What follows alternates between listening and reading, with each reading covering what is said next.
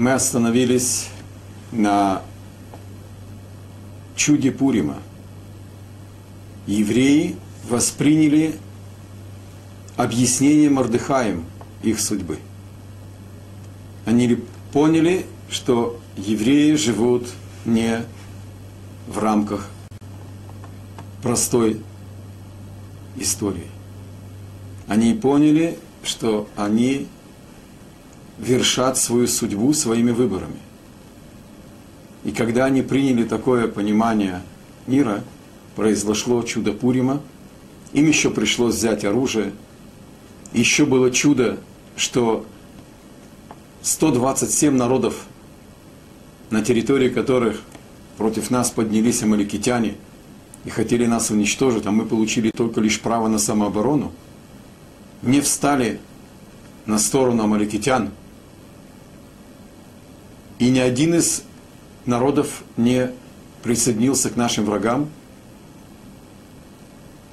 было, оцепи, было оцепенение, это одно из чудес Пурима, и евреи перебили 75 тысяч амаликитян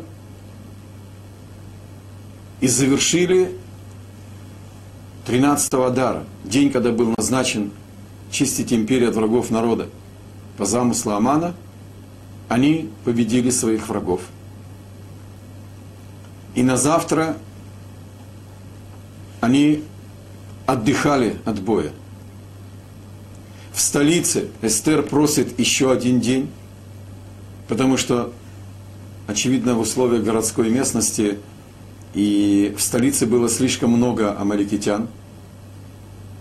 Зло всегда находится там, где есть концентрация добра – Зелюмадзе Асашем. Одно противовес другому.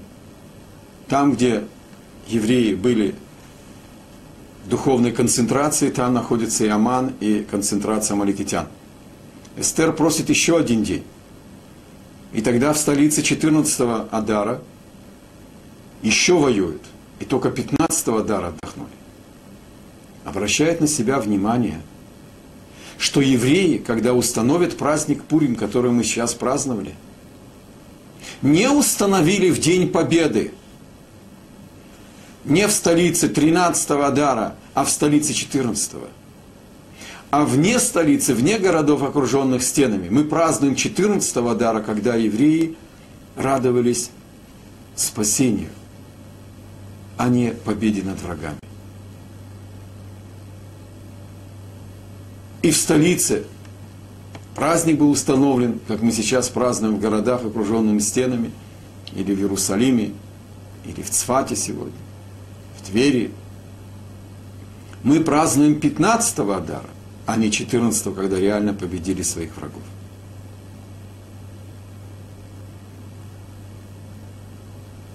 Я позволю привести параллель из последних событий нашего времени.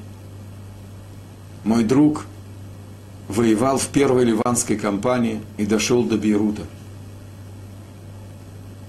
И он мне свидетельствовал, что он никогда не видел еврейского солдата, который ликовал победой над побежденным врагом.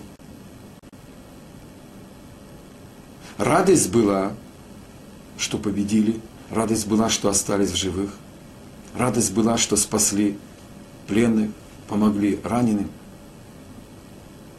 это коренится в нашем отношении к своей судьбе тоже. И сам праздник был назначен в день, когда мы оставили оружие, победили, и плоды победы, давшие нам теперь покой, успокоение, умиротворение, радость победы, были назначены как дни праздника. Эстер рассказывает Ахашвирошу, кто для нее Мордыхай. И написано, что Мордыхай вышел, назначенный вместо Амана, вторым человеком в империи. И написано, что вышел, мы находимся в 8 главе, 15 стих, А Мордыхай вышел от царя в царском одеянии, из синеты, белой ткани и большом золотом венце, и в мантии из белого льна и багряницы. Давайте попробуем немножко вкус учебы. Что это за пять элементов одеяния царского, упомянутые в Мигеле? Так важно знать, как был одет Мордыхай? Можно было сказать, что он вышел в царской одежде. И обратите внимание, здесь пять элементов. Когда Бог управляет миром, а сердца царей в руках Творца, и мы уже с вами об этом учили, приводятся в действие духовные законы. Когда фараон, обеспокоенный непонятными снами, узнает от своего министра виночерпия, которого помиловал, по своим усмотрениям. И тот вспомнил, что в тюрьме есть еврей, который толковал ему сны и растолковал его спасение. Возвеличивает Йосефа после удачного толкования его снов. Выходит Йосеф в царской одежде. Фараон думает, что он правит своей империей. И он решил возвеличить человека, который удостоился его доверия, проявил свою мудрость. А Хашвирош возвеличивает Мордыхая по своим расчетам и выдвигает его быть вторым человеком в империи. Но если вы посмотрите на стих, кто назначил Мордыхая, написано Гамелех царь с определенным артиклем, без имени Хашвироша. Потому что это назначение через Хашвироша, то назначение, упомянутое выше фараоном, это назначение Богом своего посланника. И Йосеф должен был быть вторым человеком в Египте, чтобы кормить свою семью. И Мордыхай должен быть вторым человеком империи, чтобы спасти евреев как Эстер оказалась в таком страшном испытании, потому что так должно было быть. Чтобы исправить ошибку ее праотца Шауля, царя Шауля.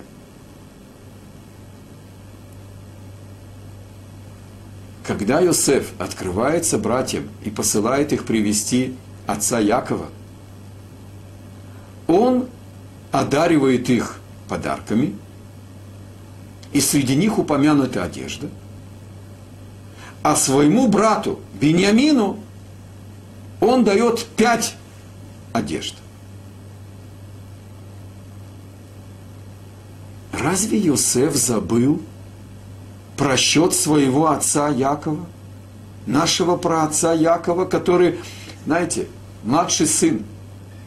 Это гиганты духа, но не люди. И Мизинник, младший сын, был самым любимым. И он выделил его рубашкой полосатой. И это привело к зависти. И это привело к трагедии. Разве Иосиф забыл об этом? Как же он выделяет своего брата Беньямина перед остальными братьями? Повторение просчета? Нет, говорит устная Тора. Йосеф намекает своему брату Беньямину – что из него выйдет Мордыхай. И он выйдет в царской одежде с пятью одеждами, которые мы сейчас с вами коснулись. Этот намек был дан Бениамину Йосефом через эти пять одежд. История одевается в духовные законы. Духовные законы одеваются в исторические события. Йосеф намекает о будущем потомков Бениамина. Дальше написано Лаиуди майта ора весимха весасон вейкар. И было у евреев свет радость, веселье и почет. Все это очень-очень далеко от сути. Потому что здесь перевод нам не дает глубины комментария. Давайте посмотрим все с помощью устной Торы. Ора, буквально свет. Говорит устная Тора, трактат Мигила, Амар Раби Иуда Ора Зу Тора. Евреи получили Тору, ибо написано в притчах Соломона «Ветора Ор». Под шифром «свет» речь идет о Торе. Симха и Сасон формально синонимы, но на языке Торы нет формальных синонимов. Слово симха – это совершенная радость, полное счастье. А сасон – это веселье. И обратите внимание, что написано сасон без вав. Потому что это была радость спасения. Отмена угрозы тотального уничтожения. Но народ еще остался в изгнании, народ остался еще вдалеке от Иерусалима, еще не возгражден храм, еще не собрались все изнанники в стране, еще не пришел Машех. И может быть здесь переставлено и написано Симха, полная радость, а затем написан Сасон без вав, веселье, чтобы оградить ее, показать, что это была радость неполная. И говорит устная Тора, что Симха в этом контексте это Йомтов, праздник, а Сасон – это обрезание, и все опирается на отрывки истории, написано в Самахта Бехагеха, и ты будешь радоваться в твои праздники, то есть слово Симха связано с праздниками, то есть восхождением в храм три раза в году, Песах, Шавуот и Сукот. Слово «сасон» в данном случае это обрезание, и икар – это почет, выделенность, особенность – это тфилин. Давайте рассмотрим эти моменты. О чем они нам говорят?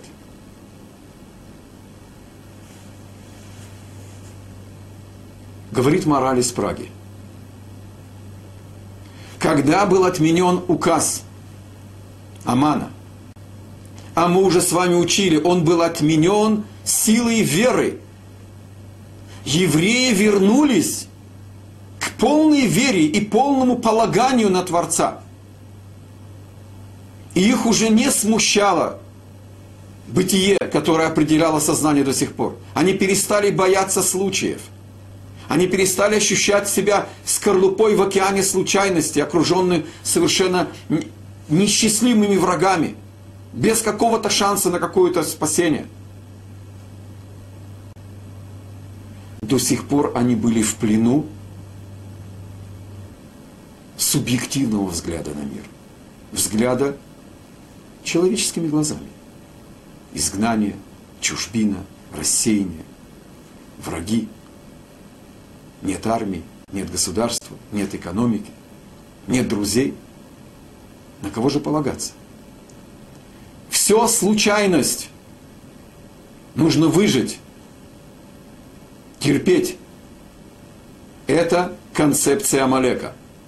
Это концепция Эйсава. Это антипод Якову. И когда наперекор этой концепции, наперекор этому галутному взгляду на свою судьбу, евреи освободились от взгляда на мир как океан случайности и поняли, что все от Творца, они приобрели объективный взгляд на мир. И это открыло их душе свет Торы. Потому что когда Мордыхай объяснял им, как он видит связь событий, что скрывается за их судьбой – и как мы с вами учили, кто возвеличил Амана? И кто подписал себе смертный приговор? И почему до сих пор храм не построен? И почему они остались в изгнании? И почему им угрожает тотальное уничтожение? Они удостоились Торы. И это здесь и написано. Была преграда между светом божественного понимания и знания и их сердцами. Когда человек в плену у ошибочного мировоззрения, это не позволяет ему видеть истину правильно. Это было им Тора, Ора. Им был свет. Темноту изгнания, полагание на случай и страх перед случаями, и страх перед земными причинами отошел в сторону. И мы превратились в ветвь от корня. И тогда мы удостоились света – потому что преграды, мешавшие этому, были устранены. И тогда мы установили праздник. А еврейские праздники это не просто дата, которая напоминает нам о великом спасении или какой-то великой победе, когда принято собраться с друзьями, и у нас в Израиле и есть с кем выпить, и есть что выпить. И даже жидовской морды никто не обзовет. Еврейские праздники – это дни духовного объединения, связи между душой и Богом. Сейчас мы это рассмотрим отдельно. Я попробую, может быть, это вам объяснить на схеме. А что довело еще два элемента? Как это они получили обрезание и тфилин – Пшат, непосредственный текст, запретили им делать обрезание своим детям и запретили надевать филин. И теперь, когда возвернулась возможность выполнять заповеди, это добавило им радости. Но если мы сейчас рассмотрим, как мораль нам указывает, что это не отдельные элементы радости, а это полнота картины. Итак, евреи, изменив свое ошибочное миропонимание, открыли свои сердца божественному свету. Это теперь связано еще и со временем, и был назначен праздник, то есть день принятия этого света. А для того, чтобы воспользоваться и силами души, и временем нужно еще и подготовить тело для восприятия этого света. И обрезание – это подготовка тела быть инструментом души – в контакте с Творцом. А филактерий, тфилин, это средство связи нашей души с божественным светом. И выйти на контакт, и получить этот свет, и зарядить его им силой нашей души. Вот оказывается, что зашифровано в этой короткой и глубокомысленной фразе «И у евреев был свет, и радость, и веселье, и значимость». Они вернулись к своей связи с Богом. И превратившись в ветвь от корня, мы не можем быть Богом. Но когда ветвь соединена и двигут, это прилепленность, когда мы прилепляемся к Богу, а к Нему нельзя прилепиться. Имеется в виду, когда мы становимся проводником Его воли, Его света в этот мир. Это называется прилепленность. И я думаю, что ветвь от корня, это пример Рамхаля, Раби Моше Хаим Луцата – величайшего каббалиста и талмудиста всех времен, мы проецируем, через нас происходит проекция божественного света в этот мир. Через наше знание, через наше поведение, через нашу радость и через нашу жизнь, и через детали нашего поведения, и через отношение наше и к телу, и к душе, и к среде, и к истории, и к нашей судьбе. Я хочу пояснить эту идею насчет места праздника. Праздник на языке Торы называется хак.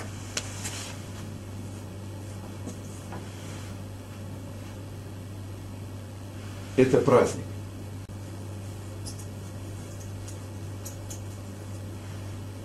А слово махок, стрелка –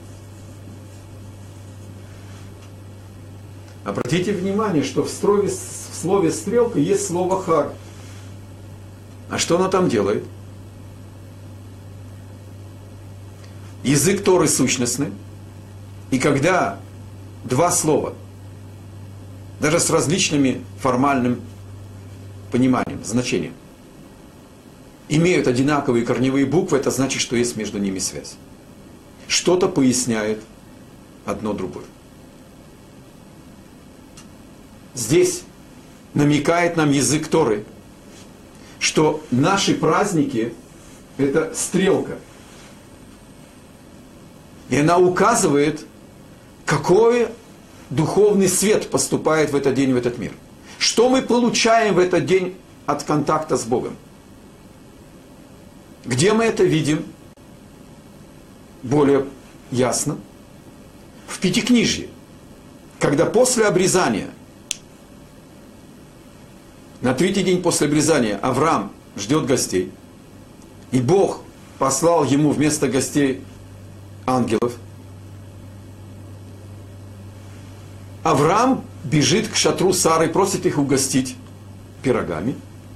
А потом один вылечил Авраама, ангел, другой в виде путника, другой благословил Сару и Авраама, что у них будет потомство, а третий должен был пойти и наказать с дом.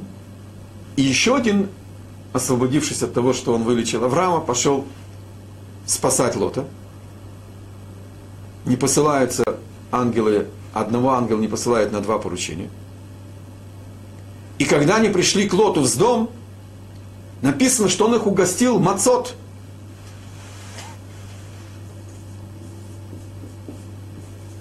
Мацой. Какой мацой? Маца нам говорит о исходе из Египта, это еще будет через 400 с лишним лет. А устная Тора говорит, что было маца. И Авраам, когда побежал к царе, она приготовила им там пироги из картофельной муки. Был Песах. Каким образом? Вернемся к нашему первому примеру. Как часовая стрелка указывает время – есть циферблат, а он статичный. На нем есть засечки, и стрелка указывает 12, 3, 6, 9 и так далее. Был Песах во времена Авраама. В шесть дней творения Бог установил циферблат. И на нем засек 12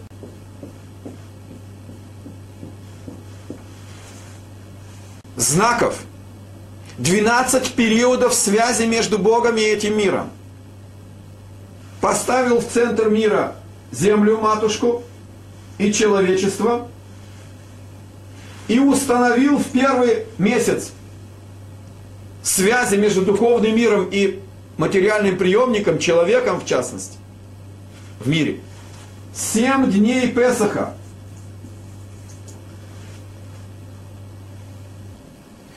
все детали праздника оделись на Песах при выходе из Египта. Но суть праздника, как духовный свет, приняв который человек приобретает возможность освободиться от всех видов рабства, это пришло из начала мира. И поэтому уже во время Авраама он знал об этой сути и заряжал батареи своей души на последующий год, на 12 месяцев – силой освободиться от всех видов рабства. Не только внешнего, но и внутреннего. От своих отрицательных черт характера. Это тоже рабство. И даже когда человек пользуется добротой своей слишком вне меры, это тоже рабство. Бог установил в третий месяц один день Шавуот.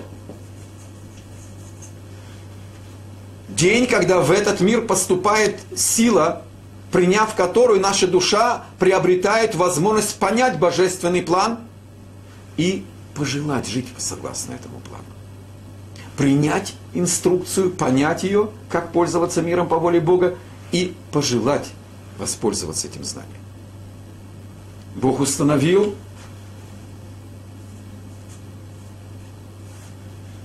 Роша Шана, седьмой день, начало года, судный день, когда будет отчет. Я сокращу из-за краткости нашего значит, обзора и возьму главное. Евреи подобны Богу функционально. Мы с вами учили в Мегилат Эстер, что они вершат свою судьбу и меняют сценарий своими выборами. Или поднимаются, или опускаются.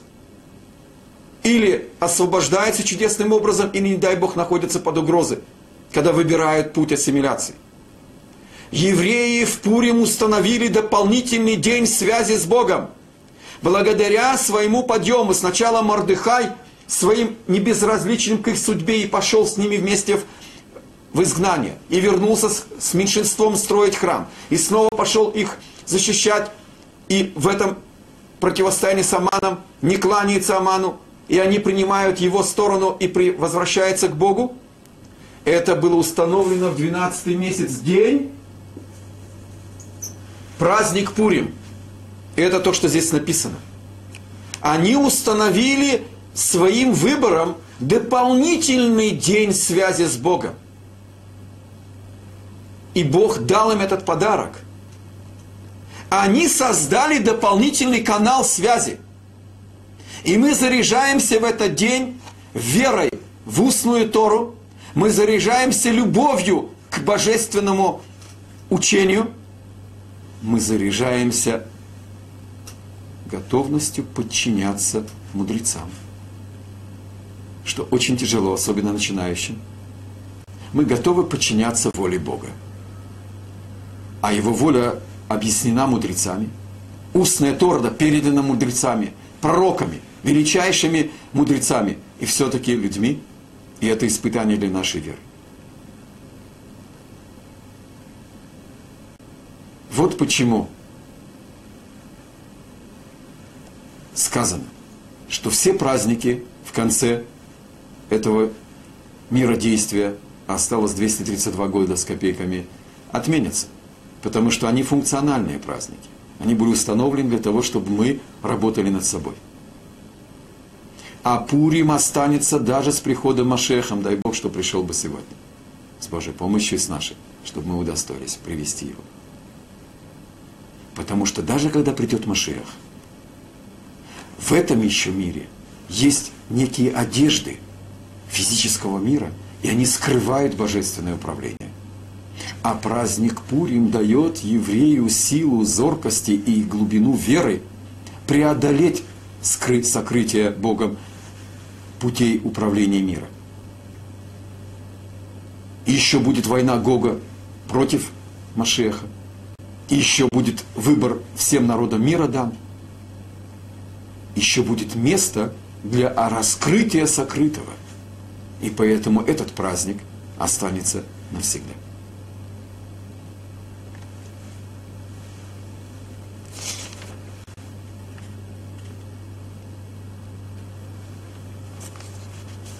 Дальше написано, что Эстер пишет все события, и они записаны даже в персидских и греческих источниках. Они были записаны также потом Беруаха Кодыш, людьми великого э, откровения, в, э, в откровением, значит, э, мужами великого собрания.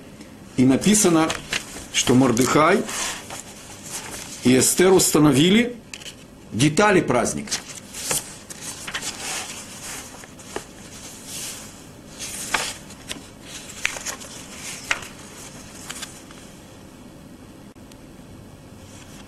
И написано,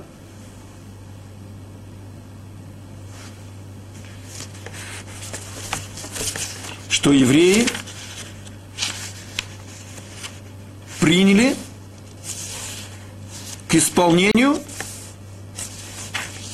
начали исполнять то, что уже приняли. И написано очень странно. Написано, что выполнили и получили, а выполнили, а написано выполнили и получил. А речь идет о народе. Написано евреи. надо было бы ожидать, что было бы написано «выполнили» и «получили». То есть приняли на себя как обязательство. А глагол «получили» написан в первом лице, в единственном числе. И «получил». А когда чтец читает Мегилат Эстер, он читает и «получили». Мы встречали такой шифр, код и при получении Торы на горе Синай. Написано, что «и расположился народ под горой». Надо было бы написать «и евреи расположились лагерем». А написано «выихон» расположился.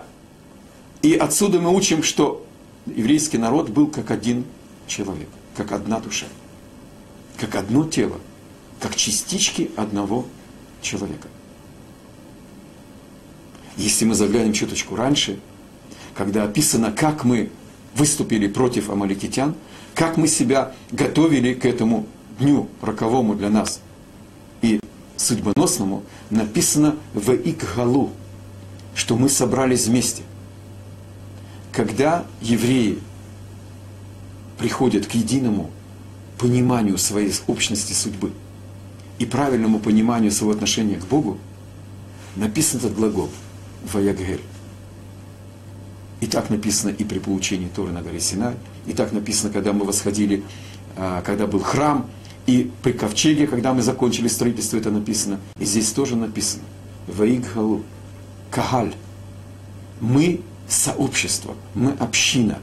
Объединяет нас не национальность, не место рождения, не профессия. Нас объединяет общность цели. Мы сообщники. Еврейство, построго говоря, это миссия, это предназначение. И когда евреи сплотились, к сожалению, под угрозой тотального уничтожения и прозрели вместе, они вместе встают и берут в руки оружие, чтобы отстаивать свою самобытность. И теперь не важно, кто сильнее, кто слабее, кто важнее, кто богаче, кто беднее. Это секрет получения божественного откровения. Божественное присутствие проявляется в нашей судьбе тогда, когда мы сосуд, принимающий ее. А это и зашифровано в этом слове собрались как единая общность. И тут написано тоже, что мы, весь народ, принял установку мудрецов – Эстер, Мордыхая и современников их. В принципе, приняв их авторитет, данный уже раньше. Бог, давая Тору, наделил полномочиями Санедрион. Первый Санедрион выбрал Моисей по критерию Бога, по критериям Бога. И он отобрал отдельных людей, и Бог дал им смеха, дал им полномочия – а дальше они выбирали последующие санедрионы со своим полномочием, но имея от Бога право назначать людей, чтобы передавать эту эстафету, полного правильного понимания инструкций, Торы, учения, и право отвечать на все вопросы, сомнения и изменения мира. И так в каждом поколении. Это было до конца всех санедрионов. А дальше это идет цепочка учитель-ученик, и появляется понятие, когда это к второму веку новой эры прекратились санедрионы из-за э, римлян, появилось понятие Мара де Атра, глава, авторитет, галактический авторитет района, региона или страны. Итак, от учителя к ученику у нас в каждом поколении есть свои авторитеты, которые управляют нашей жизнью. И поэтому здесь написано «кибель», получил, весь народ получил как один человек, без спора, без возражений, без вопросов. Когда есть вопросы к э, галактическому авторитету, он э, имеет вопрошающий право и возможность получить ответ. Но здесь они получили все объяснения и согласились, приняли это к исполнению. И написано, что установил Мордыхай и Эстер порядок празднования И он отличался.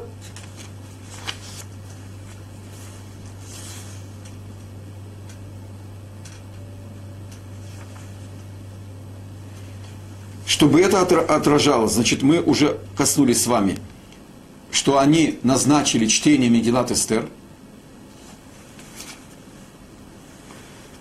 и нашли намек в Пятикнижье, что Бог намекал им о событиях и о том, что будет Эстер, Эсфирь, царица, и назначили чтение Мегилат Эстер как дополнительная заповедь, обязывающая весь народ. И мудрецы прекращают изучение Торы. И коины должны прекратить свою службу в храме, когда был храм. И заповедь, установленная людьми, приобрела вес божественное указание. Опираясь, как мы уже упомянули, что Бог наделил мудрецов правом устанавливать дополнительные правила поведения.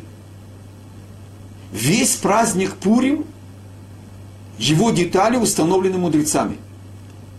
И для нас это, после того, когда народ принял это, к действию становится обязанным.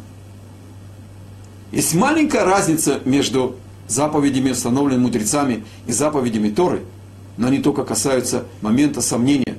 Когда человек сомневается, сказал он, например, благословение после еды хлеба, или нет, ему надо будет повторить это благословение, хотя там есть имя Бога.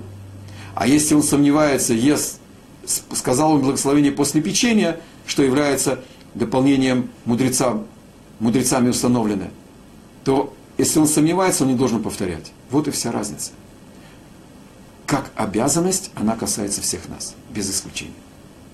И заповеди истории, и заповеди, установленные мудрецами. И здесь упомянуты еще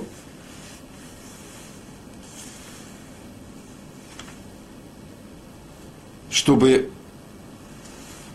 были посланы подарки каждому, каждый человек своему другу, А поскольку, поскольку написано подарки, значит, мы отсюда учим, что нужно послать как минимум две вещи. Двум друзьям, уматанот ли евьоним, и подарки нищим. Мы должны засвидетельствовать свою симпатию, свою признательность, свою дружбу, свою любовь друзьям и искренне позаботиться о нищих. И хотя здесь написано в порядке, что сначала речь идет о друзьях, а потом подарки нищим, но реально, если у человека есть ограниченная сумма денег, то более возвышенно в праздник Пурим дать больше подаяния нищим – вдовам и сиротам, нуждающимся, даже за счет меры веселья на трапезе и в подарках друзьям.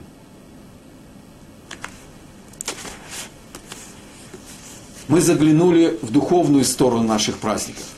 И дальше, как мы видели, роль и обрезания, и филактерия, как помощь нашему телу служить возвышенной душе – Бог дал нам также правило, как радоваться нашей службе. А радоваться должно и тело, и душа. А тело радуется иначе, чем душа. И поэтому была установлена трапеза.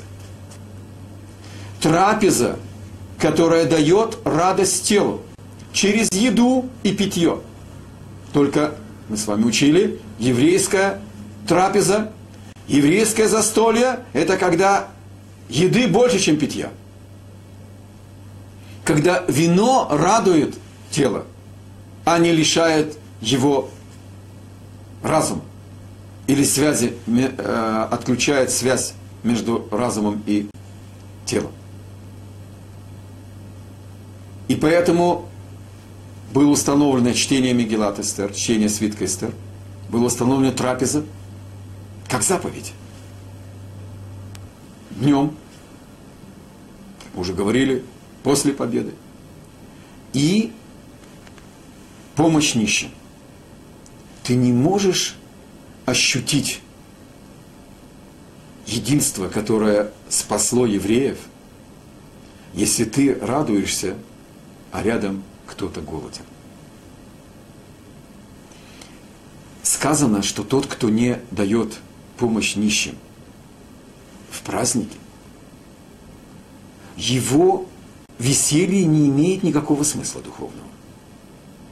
Ну как же он радуется, он делает мецву, у него кошерная пища и кошерное вино. Нет. Мы уже выяснили, что праздники трапеза, они свидетельство нашего единства, единства судьбы, единства цели. И тот, кто черст в душе, ему не мешает радоваться, когда рядом есть кто-то голодный, эта радость не ничего не имеет никакого смысла.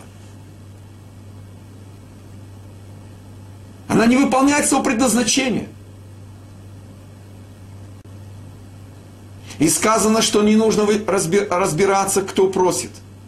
И даже если попадутся под, как говорится, под поток и обманщики, которые попрошайки, которые не нуждаются, неважно. В Пурим мы даем подаяние любой руке, которая протянута. Есть особая заповедь собрать деньги и давать конкретным, э, явным нуждающимся. Давать в уважительной форме, чтобы они это приняли без ощущения, что они нуждаются, что это их оскорбляет. Это целая, целая наука, как помогать. Это отдельная тема.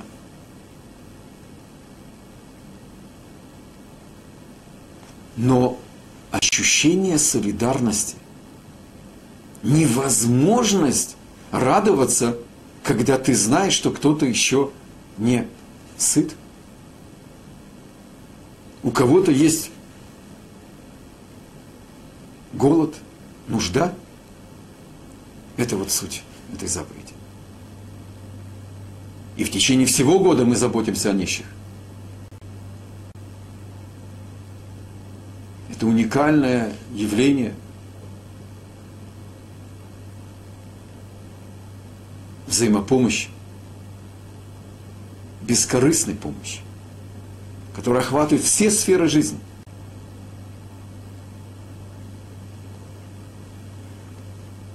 У меня есть лекция на 45 минут. Я читаю название гмахов. Это фонды бескорыстной помощи. Только темы.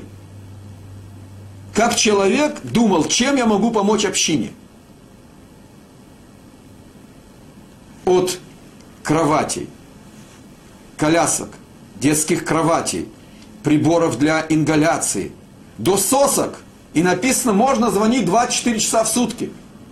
Если у кого-то из гостей ваших потеряла соска, и ребенок не даст спать всему дома, можно позвонить еврею, который у себя дома держит много видов сосок. Вы знаете, что ваш ребенок любую соску не возьмет. И он набрал целый ящик там сосок всех видов. Потому что он хочет помочь еврею, который попал в ситуацию, нуждающуюся в решении. И так далее, и так далее. И все совершенно бесплатно. Нету другого народа в мире, у которого в воспитании заложена мысль о ближнем. И инструменты, и скатерти, и столы складные, скамейки, если нужно сделать дома трапезы, большие кастрюли, если сварить на 40 гостей, и так далее, и так далее, и так далее. Еще заповедь – подарки друзьям. Обращает на себя внимание не галстук, и не паркер, и не кошелек из кожи, и не полотенце с именем, что-то съестное, чтобы он сразу вкусил вашу симпатию к нему, чтобы можно было это съесть. Можно послать бутылку вина с шоколадом. Как бы два продукта.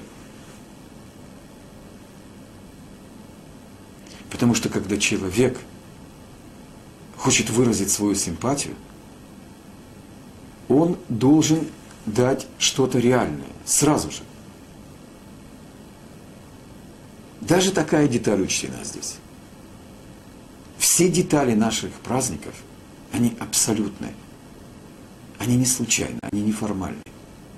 Они вытекают из глубокого понимания наших структуры сил души и тела – и наших отношений между друг, друг, друг с другом.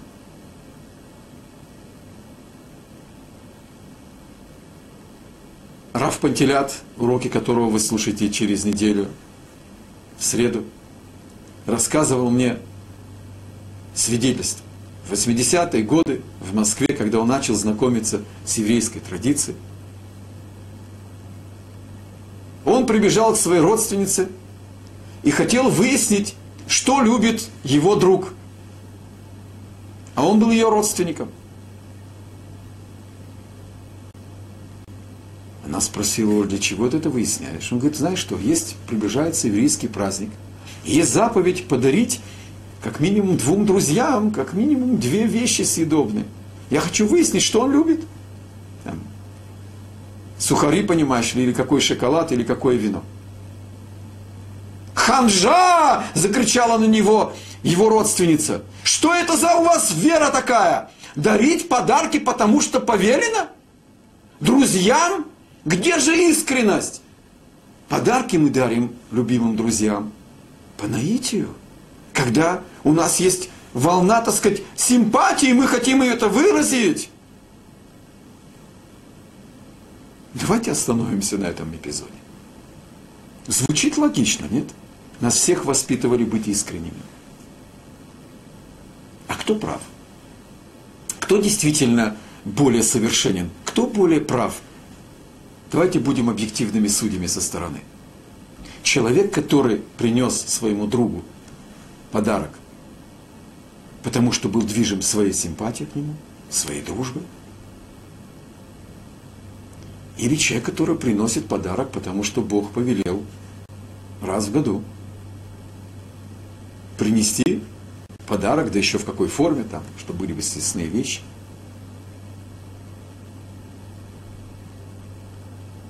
Отвечает Тора. Тот, кто выполняет доброе дело, как заповедь, он выше, чем тот, кто делает по наитию. Есть много объяснений. Но из-за краткости времени мы остановимся только на одном – тот, кто делает доброе дело по наитию, это не его природа. Это наитие. Это состояние этого часа, этого момента, этого положения. А если будет другое настроение, если будет другое положение, не сработает это наитие, и он не даст внимания своему другу и не подарит ему подарка, не согреет его сердце.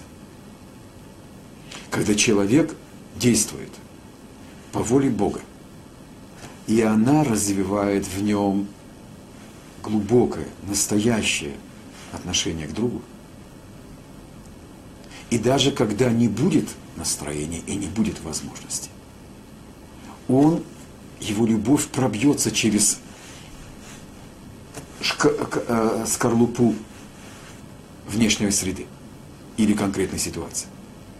И она позволит ему и тогда все равно выражать свое внимание.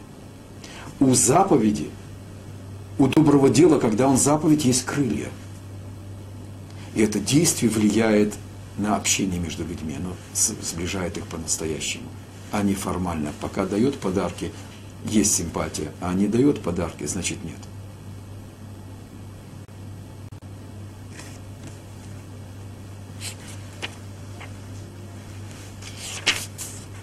завершается Мегилат Эстер торжеством, праздником и записью всех событий в книге истории.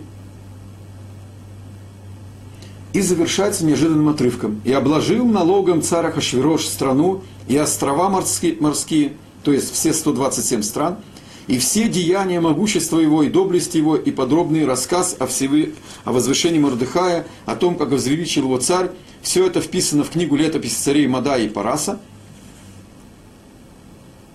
Потому что Мордыхай, иудей, был вторым после царя Хашвироша и великим среди э, иудеев, и любимым у множества братьев своих, добиваясь добра народу своему и говоря,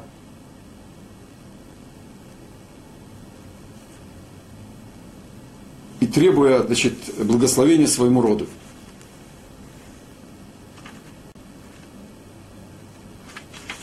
Этот отрывок выпадает из контекста. Он не вписывается во все, что мы сейчас с вами учили. Все события, которые предшествовали этому, завершаются, так сказать, радостью, завершаются заповедями праздника. И, казалось бы, можно было бы поставить точку – в, в слове в этих тов Эстер написано Эстер большая тав, которая указывает как последняя буква в еврейском алфавите тав, что больше не будет чудес такого уровня, не будет такого раскрытия сокрытого с еврейским народом. Это завершается, это управление Богом, которого удостоились евреи в поколении Мордыха и Эстер. И тут вдруг еще один отрывок. После всех этих событий еще они говорят, Ахашвирош заботится восполнить в свою казну то, что из-за Эстер он потерял до сих пор. Когда он хотел добиться от Эстер, чтобы она раскрыла свое происхождение, он ей сказал, смотри, я объявляю облегчение в налогах все народы, которые я захватил. Скажи, свой народ, я его облаговолю, облагодетельствую. Она не открывает своего происхождения.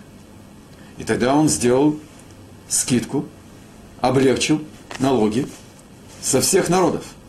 Как только выяснилось, что Эстер еврейка, первое, что волнует Ахашвироша, он восстанавливает налоги.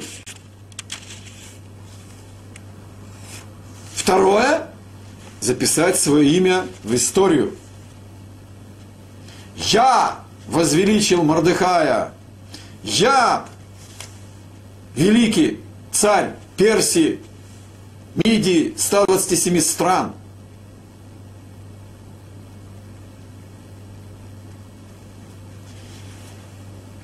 Можно увидеть здесь не отдельный отрывок от контекста пророчества свитка Эстер.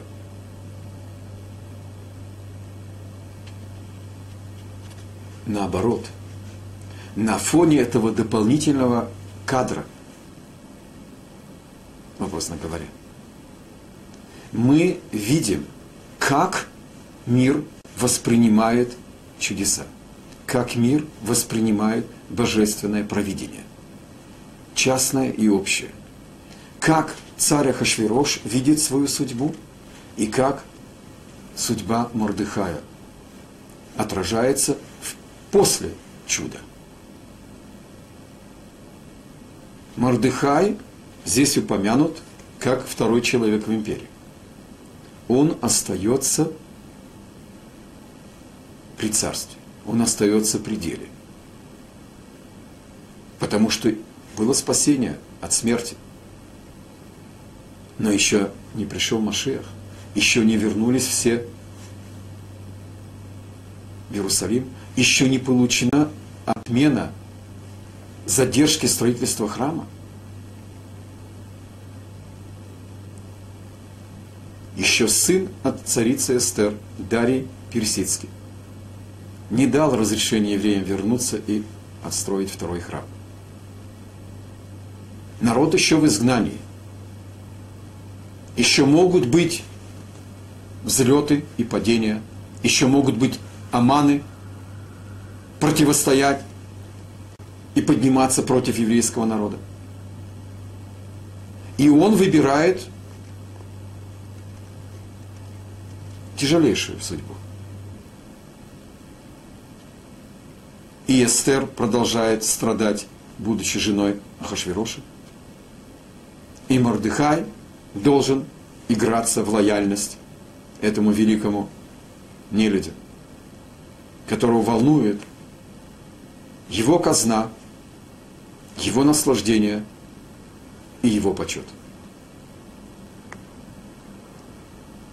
Но если мы посмотрим внимательно в последние строки, здесь написано, позвольте это прочту на иврите, а потом все переведем. Написано, Ки Мордыхай ха Иуди Мишне ламелеха Хашвирош. И Мордыхай Иуди. Этот титул, он, значит, эм, встречается здесь, упоминается Мордыхай Иуди. Обратите внимание, Иуди, сейчас мы это поясним. Второй визирь у царя Хашвироша, Гадолля Иудим, велик для евреев, Верацуй ли ров эхав, и желанен большинству братьев его. А почему большинству? А что же с меньшинством? Спрашивает устная Тора. Почему не написано, что он велик ли евреям и желанен всем евреям, братьям, велик и желанен. Нет, написано велик Леудим, то есть всем. А желанен только большинству. И он заботится о том, что было бы его народу хорошо. И здесь упомянут еврейский народ как его народ. Как мы упомянули раньше, что Эстер получила возможность, что ее именем названный народ Израиля, ее народ, а тут его народ. И он заботится о шаломе, о цельности, о мире для всего потомства. Слово «Иуди» – это пароль еврейский.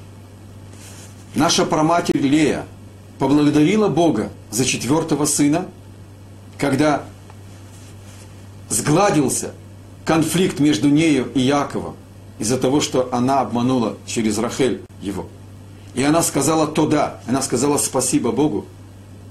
Мы получили свойство быть народом, который благодарит Бога, как мы учились сейчас об этом праздником, а благодарим и того, кого мы считаем и знаем как первопричину. То, что мы благодарим, есть свидетельство, что есть кого благодарить. Это секрет еврея. Он иуди, он умеет свидетельствовать, и он благодарит. Его благодарение свидетельствует, и когда он свидетельствует, это приводит его к тому, что он благодарит. И тогда получает дополнительное объяснение то, что я обратил ваше внимание. Мордыхай остался вторым человеком в империи защищать евреев естественным путем. А пришел он в этот путь из Санедриона. У евреев есть свои спецчасти. Это изучающие Тору. И часть Санедриона высказали свою претензию Мордыхая. Мы должны понять, что мы говорим о величайших людях. Это пророк Мордыхай. Но есть абсолютные критерии евреев. И они выразили свое удовлетворение, что он должен был вернуться к изучению Торы и через связь с Богом, через ветвь от корня, о которой мы говорили, защищать свой народ. А не выбрать скрытый путь защиты. И здесь мы учим меру вещей. Против физических врагов, у нас есть физические пути. И Эстер действовала природными путями, земными путями. И Мордыхай тоже. Но Мордыхай удостоился откровения, когда он включал свои духовные силы. А изучение Торы – это главная защита всего народа, и всего мира от всех сил Амалека, от антипода Якову. И чтобы Яков стал Израиль, нужно, чтобы Израиль учился Торе. Мордыхай укорен, что он не вернулся в Санедрион, не вернулся к Торе.